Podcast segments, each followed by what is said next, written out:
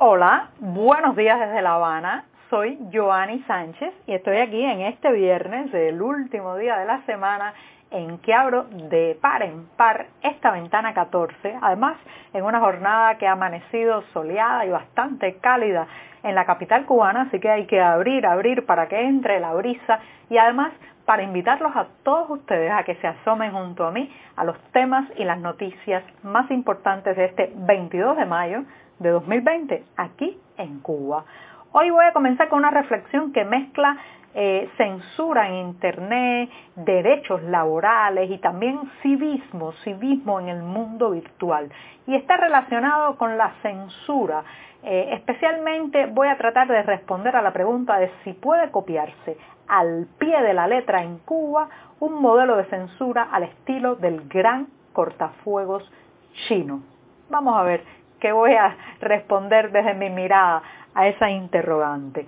En un segundo momento eh, comentaré sobre un informe que califica de moribunda la economía cubana. Hasta ahí parece que no hay sorpresas, pero este es un documento que tiene además muchos detalles sobre el frenazo de la inversión extranjera en esta isla.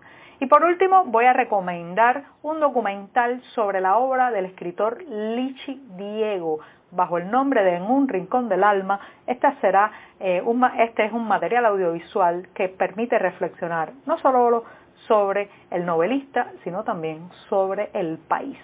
Y claro está, no voy a perder oportunidad de recordarles que se queden en casa.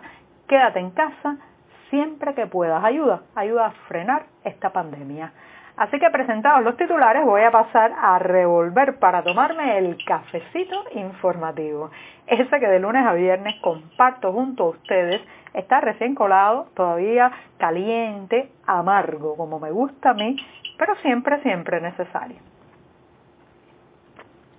Después de este primer sorbito del día, les recuerdo también, como es tradición en este podcast, que pueden ampliar muchos de estos temas y la mayoría de estas noticias en las páginas del diario digital 14ymedio.com. Los que viven en Cuba ya saben, tienen que echar mano de un proxy anónimo o de un servicio de VPN para saltarse la censura y lograr entrar a nuestro sitio digital desde los servidores cubanos.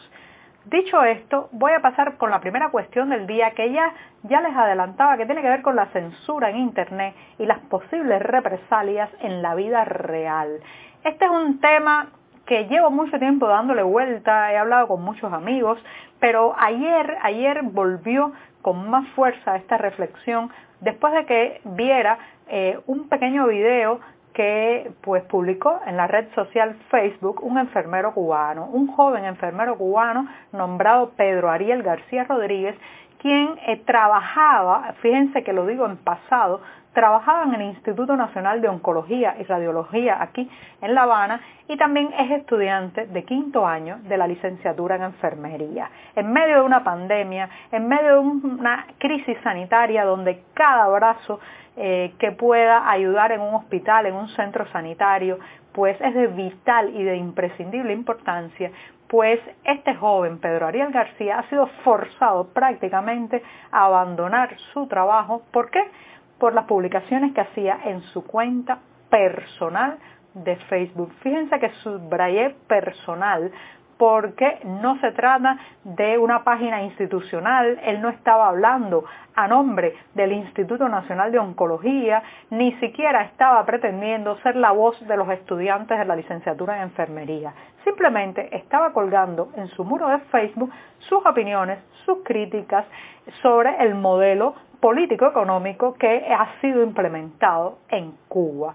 Eh, esto lamentablemente costó que el pasado 9 de mayo Pedro Ariel fuera citado a una reunión y que allí los superiores del Instituto de Oncología de La Habana le informaran que no podía seguir haciendo esas publicaciones y que además tenía que borrarlas de su cuenta de Facebook, so pena de ser eh, amonestado y pasar por un consejo disciplinario. Ante esas presiones y en vista también a que dijeron algunas posibles represalias contra su esposa, que también trabaja eh, en ese hospital, bueno, pues Pedro Luis decidió, eh, Pedro Ariel, perdón, decidió pedir la baja de su centro de trabajo en medio de esta crisis, una persona que se queda desempleada tiene muy pocas oportunidades de encontrar eh, algún trabajo, por lo tanto, eh, salir de su empleo como enfermero prácticamente lo condena a no poder sostenerse económicamente ni a él ni a su familia. Ahora bien, ¿por qué esa intromisión del oficialismo cubano en eh, los contenidos que los ciudadanos publicamos en las redes? Sin lugar a duda, esto es una vuelta de tuerca que se ha reforzado a partir de la entrada en vigor del tristemente célebre decreto 370, del que hemos hablado ampliamente en este programa que intenta ser una mordaza a lo que decimos en el mundo virtual. No contentos con habernos cortado las alas cívicas en el mundo real, no satisfechos con habernos impuesto un modelo, un partido, un hombre en el poder, pues ahora además quieren controlar lo que decimos en esa aldea virtual que es Internet. Y entonces estamos viendo multas, censuras, amenazas y ahora también la pérdida de un empleo a consecuencia de nuestras opiniones en las redes. Esto, señoras y señores, se está pareciendo mucho al modelo chino de censura, el llamado gran cortafuegos chino, que no solamente filtra, presilla contenido, sino que además hace pagar altos costos a los ciudadanos que eh, pues pasan la línea roja de lo que se puede decir y lo que no se puede decir en las redes sociales. Ahora bien, mi reflexión de hoy voy a encaminarla hacia una mirada optimista. ¿Puede implementarse algo así con la rigidez y eh, con el carácter tan contundente como es el gran cortafuegos chino en Cuba? No lo creo, les ha cogido tarde, llegaron tarde, ya ya conocemos las redes, hemos probado el gusto de expresarnos, denunciar, criticar en esos espacios. Al principio subestimaron, en Cuba el régimen subestimó la importancia, el valor, la fuerza de los caminos digitales y ahora está tratando, como decimos en buen cubano, de recoger pita, de regresar a los ciudadanos al redil del silencio. No creo que sea posible. Incluso han tratado de crear sucedáneos, alternativas controladas a las redes sociales. Hay varios ejemplos. Eh, por ejemplo, eh, está el caso de la tendedera, el pitazo, incluso crearon un sucedáneo de Wikipedia, la manipuladísima eh, enciclopedia oficial EcuRed, pero ¿qué, ¿qué, popularidad ha tenido, han tenido estos estos intentos de reducirnos a redes controladas muy poca. Hasta trataron de emular al paquete audiovisual que se vende en el mercado informal cada semana y crearon la mochila que ha tenido una vida breve y poco, poco y poca aceptación por parte de la población cubana. Entonces, intentan imponernos el gran cortafuego chino con penalizaciones en las redes, censura, filtrado de contenido, pero también con represalias en la vida real, como le ha ocurrido a este enfermero cubano, Pedro Ariel García Rodríguez. ¿Lo van a lograr? Bueno, en parte sí pueden atemorizar, intimidar y dañar a muchos, pero creo que eh, también esto es una señal del miedo que le tienen al ejercicio de la ciudadanía, aunque sea, aunque sea a través de los kilobytes, aunque sea a través de las páginas web, aunque sea a través de los servicios de mensajería instantánea. Así que a seguir denunciemos justamente en las redes sociales y en ese mundo virtual lo que le ha ocurrido eh, esta semana a un estudiante de quinto año de enfermería y un trabajador además del Instituto Nacional de Oncología. Y con esto me voy a tomarme un segundo sorbito de café porque me he explayado un poco en el primer tema. Necesito renovar las energías con otro buchito.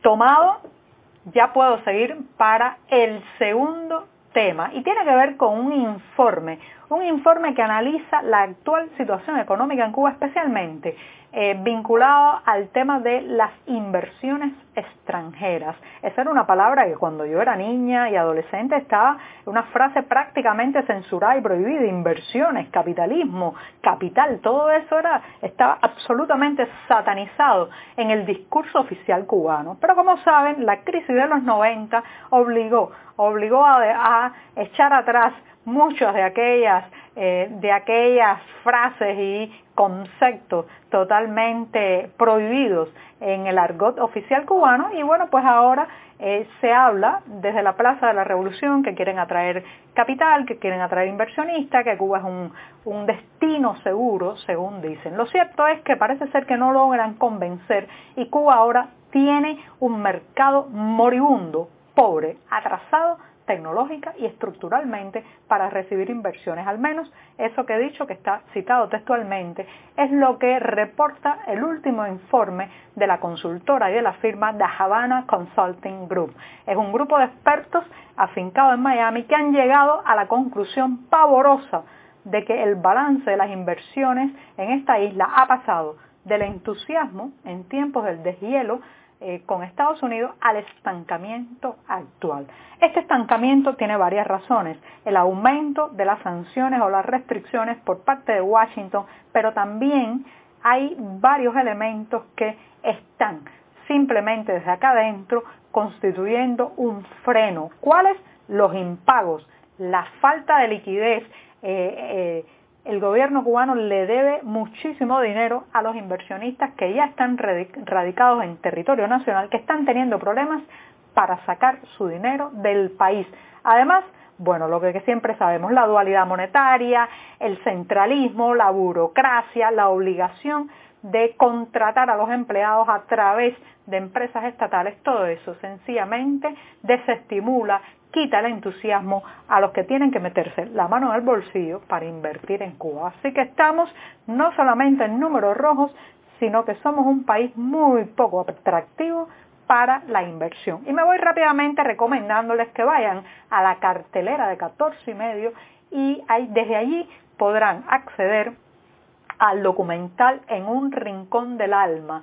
Esto está dedicado al novelista, periodista y guionista cubano Eliseo Alberto, conocido por sus amigos como Lichi Diego, fallecido en julio de 2011 y bueno, pues es una película que recorre no solamente su vida, sino también la de un proceso. Ahora sí, lleven pañuelos porque van a derramar alguna que otra lagrimita. Este es un documental dirigido por Jorge Dalton. Así que ya saben, en un rincón del alma dedicado a Lichi Diego.